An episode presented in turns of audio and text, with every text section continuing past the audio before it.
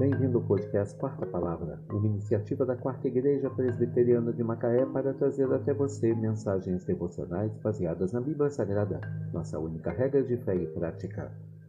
Nessa segunda-feira, 23 de outubro de 2023, veiculamos a quinta temporada, o episódio 294, quando abordamos o tema Um Amor Incomparável. Mensagem devocional de autoria do Reverendo Hernandes Dias Lopes, extraída do devocionário Gotas de Esperança para a Alma, baseada em João 15, versículo 13.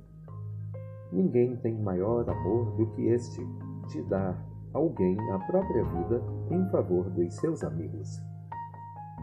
O poeta, descrevendo o amor de Deus, disse: Ainda que todos os mares fossem tinta, que todas as nuvens fossem papel, ainda que todas as árvores fossem pena e todos os homens escritores, nem mesmo assim poder-se-ia descrever o grande amor de Deus. João proclama essa gloriosa verdade quando diz: Porque Deus amou ao mundo de tal maneira que deu o seu Filho unigênito para que todo o que nele crê não pereça, mas tenha a vida eterna. O amor de Deus por você é o maior amor do universo. Deus amou você antes de você amá-lo. Deus amou você e entregou seu filho para morrer em seu lugar quando você era ímpio, fraco e inimigo. Deus amou você para livrá-lo da condenação eterna, para que você não morra. Deus amou você para lhe dar vida eterna.